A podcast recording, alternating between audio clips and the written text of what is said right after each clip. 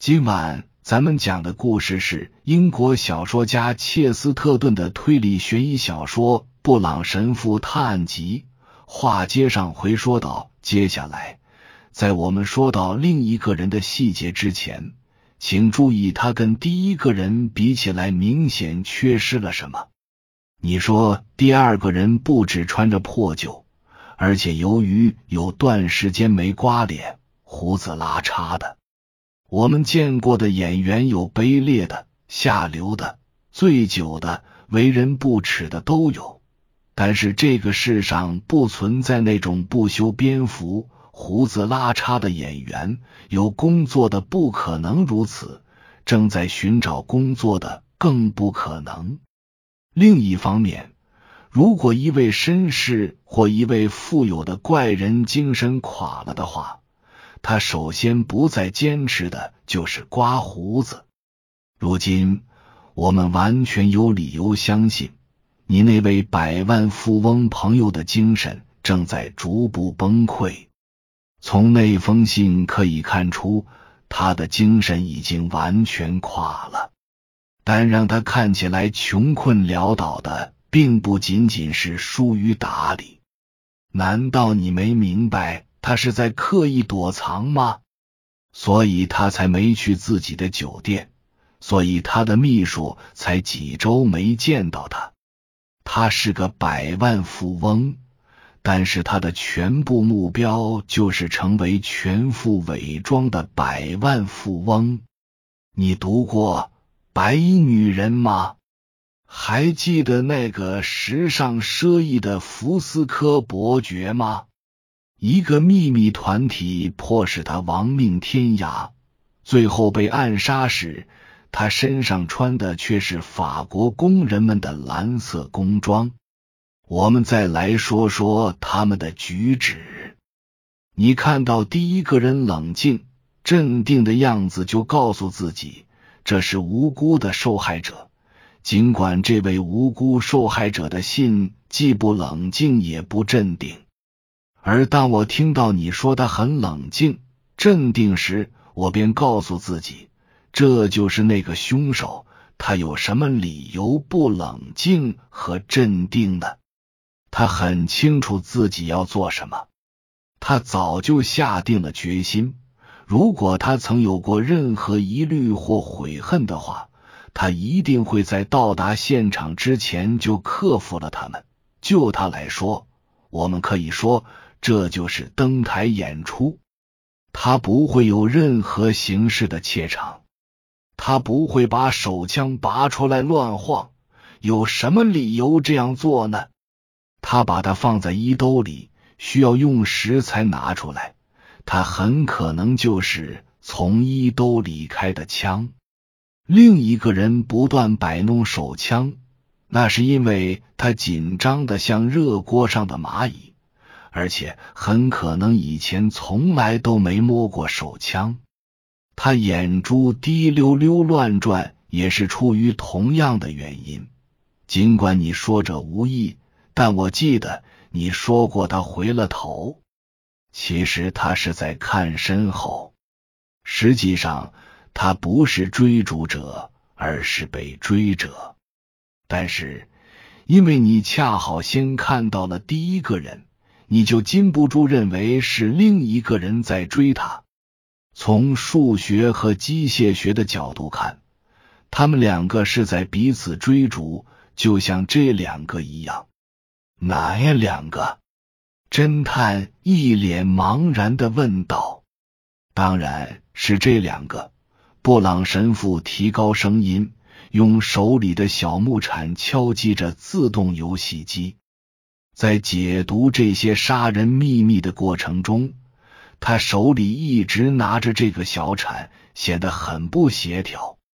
这些发条小人儿始终在一圈一圈地互相追逐，我们就按衣服颜色把他们称作蓝先生和红先生吧。我玩的时候，刚好是蓝先生先跳了出来。所以孩子们就说洪先生在追蓝先生，但是如果先跳出来的是洪先生，那么一切就会看起来完全相反。是啊，我开始明白点了。”马格尔顿说道。“我猜其余部分也完全相符。家族成员的长相彼此酷似，无疑具有两面性。而且他们从没看到凶手离开过码头。”因为他们根本没有寻找过离开码头的凶手，另一人说道：“没人告诉过他们，要找的实际是一个穿着高皮大衣、胡子刮得干干净净的体面绅士。正是因为你将凶手描述成了一个戴着红围巾的粗鄙之人，才造成了他神秘消失的假象。但是事实很简单。”那个穿着高皮大衣的演员杀害了戴红围巾的富翁，这个可怜的人于是就躺在了那里。这件事就跟里边的红蓝人偶一样，只不过就因为你先看到了其中的一个，就把红着眼要复仇的人和精神紧张的人弄混了。就在这时，两三个孩子。开始在沙滩上四处乱走，神父挥动手中的小木铲招呼他们过来，并动作夸张地轻拍着自动游戏机。马格尔顿猜想，神父这样做主要是不想让他们靠近岸边害人的场面，浑身上下就剩一便是了。布朗神父说道。玩完这把，我们就得回家去喝下午茶了。你知道吗，多丽丝？我特别喜欢这些旋转的游戏，就好像儿歌《我们绕过桑树丛》里唱的一样，一圈一圈地转。说到底，天主让日月星辰都玩绕过桑树丛的游戏，但是还有别的游戏。其中一个就是一个人要抓住另一个，他们两人是对手，一会儿并驾齐驱，一会儿又你追我赶。好了，在这种游戏里，好像会发生很糟糕的事。我真希望洪先生和蓝先生精力永远用不完，能一直跳动下去，永远自由自在、平等相处，永不互相伤害。多情的爱人，你永远永远吻不上或杀死。幸福的幸福的洪先生，他不会变。虽然你不能如愿以偿，你将永远跳下去，他也永远是蓝先生。布朗神父诵读着祭词的优美诗句，不免有些感伤。他将小木铲夹在胳膊下。腾出一只手，拉着两个孩子，步履沉重的穿过沙滩，去享用他的下午茶。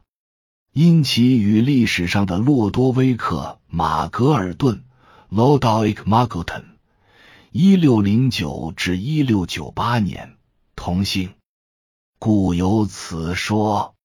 洛多威克·马格尔顿是伦敦城内的一名裁缝。平民宗教思想家，马格尔顿教派创立者。一六五一年，该教派曾掀起一次小型的基督教新教运动。该教派不进行任何形式的礼拜或布道，主张平等主义、反战主义，不问政治。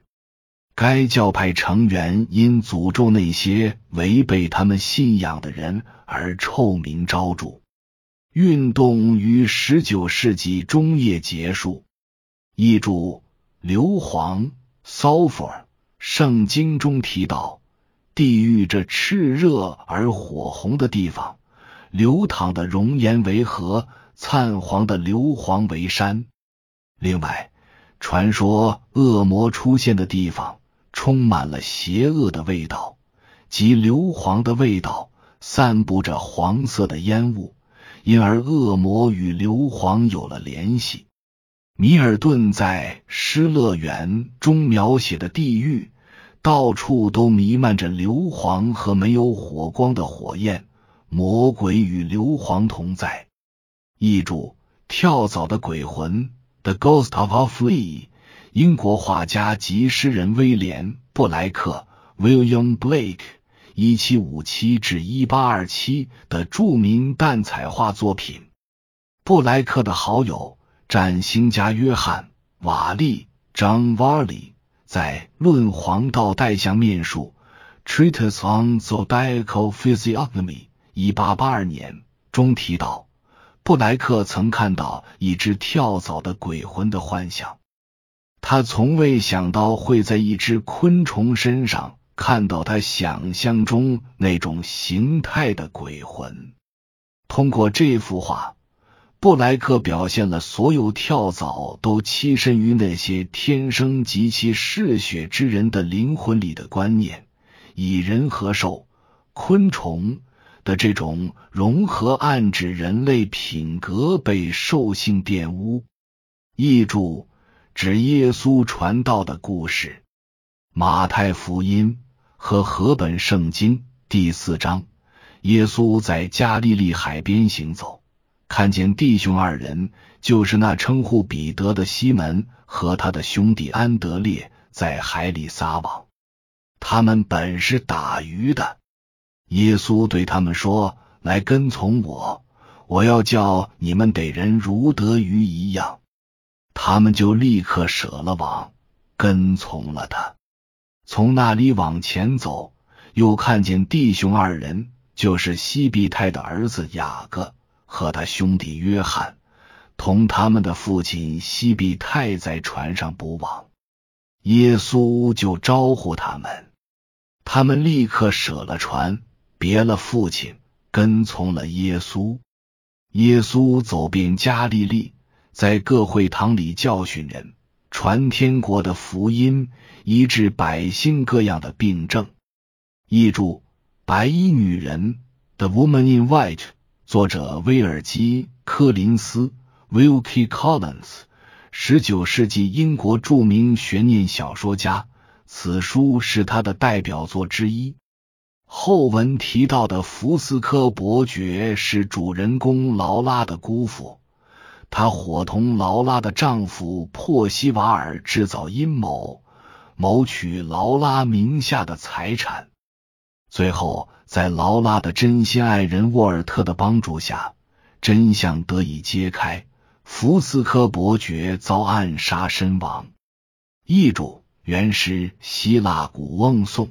o l o n a Grecian urn, vol lover, never, never canst thou kiss the winning near the goal yet. Do not grieve, she cannot fade, though thou hast not thy bliss, forever wilt thou love, and she be fair.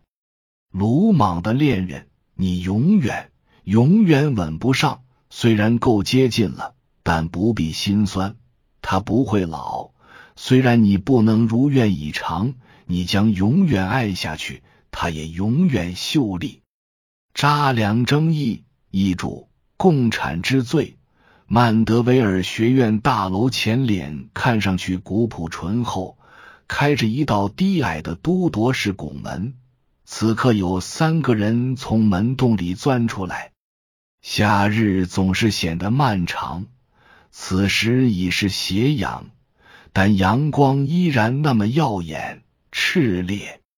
他们一出门，便看到日光中有什么东西爆燃，如一道闪电。如果说这次爆燃将成为他们生命中的重大震撼，一点儿都不为过。此刻，他们并没有意识到一场灾难已然发生，但却明显感到周边环境中存在的迥异对照。但他们能感觉出自身与周边环境存在某种奇特的协调。独铎式拱门向两边延伸，如同回廊一样绕过学院花园。虽说它建于四百年前，适逢哥特式建筑风格开始低下高昂的头，俯首称臣，甚至几乎全伏在人文主义和文艺复兴的殿堂之上。虽说他们自己这一身现代服饰。其丑陋的程度超过了过去四百年中的任何时期，但他们的气质与此地蕴含的某种精神堪称水乳交融，浑然一体。花园打理的井井有条，达到了那种看不出任何人工雕琢痕迹的极致。其中的鲜花似乎在不经意间如此艳丽，宛如天成。而现代服饰只要做到整洁，便自然不乏生动和别致的气息。这三人中的第一位是个细高条、秃顶、蓄着络腮胡子。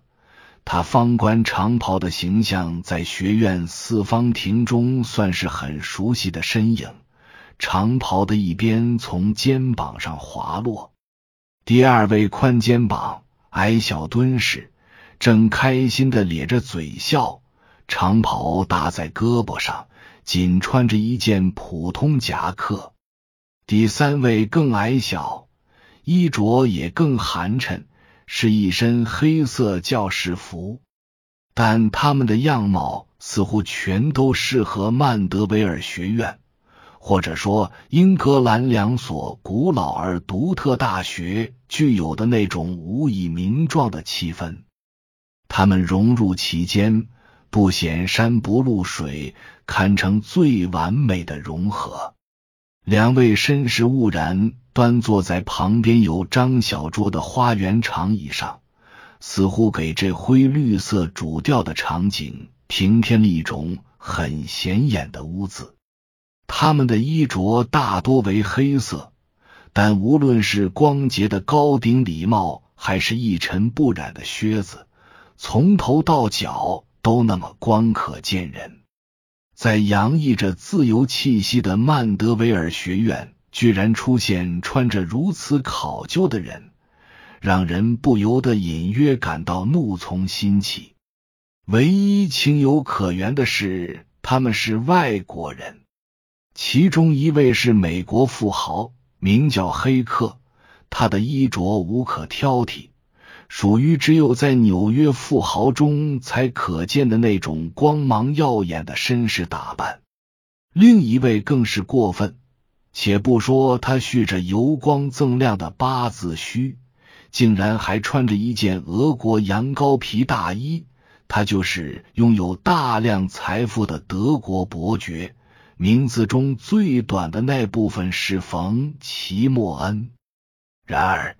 这个故事的谜团不在于他们为什么出现在这里，他们出现在这里的理由很简单：一些本不相干的事偏巧凑在了一起。曼德维尔学院拟新设一个经济学教授的职位，支持这项提议的有多个国家的数位金融家和工商巨头。他俩闻讯后也表示赞同。并专程赶来，打算为此慷慨解囊。他们已经考察了这所学院，美国人和德国人表现出的那种一丝不苟、不辞辛苦的考察精神，恐怕其他任何亚当子嗣都无法望其项背。现在，他们正抽空休息一下。表情凝重的注视着学院花园，至此一切都很顺利。另外那三人此前已和这两位见过面，他们经过时略微致意，但其中一人就是身穿黑色教士服、最矮的那位，停下了脚步。我说呀，他说话时的样子就像一只受到惊吓的兔子。我不喜欢那两个人的样子。嗨，谁会喜欢呢？细高挑脱口而出，他正是曼德维尔学院院长。好在我们还有些不会穿成那样的妇人，简直就是裁缝店的人体模型。说的是小个子神父嘘声说：“我就是这个意思。”简直就是裁缝店的人体模型啊！你什么意思？稍矮的另一个人厉声问道。我的意思是，他们太像可怕的蜡像了，神父悄声说道：“我是说，他们纹丝不动。他们为什么不动弹呢？”以上是由奶锅大叔给您播讲，感谢收听。每天晚上二十一点三十三分准时开聊。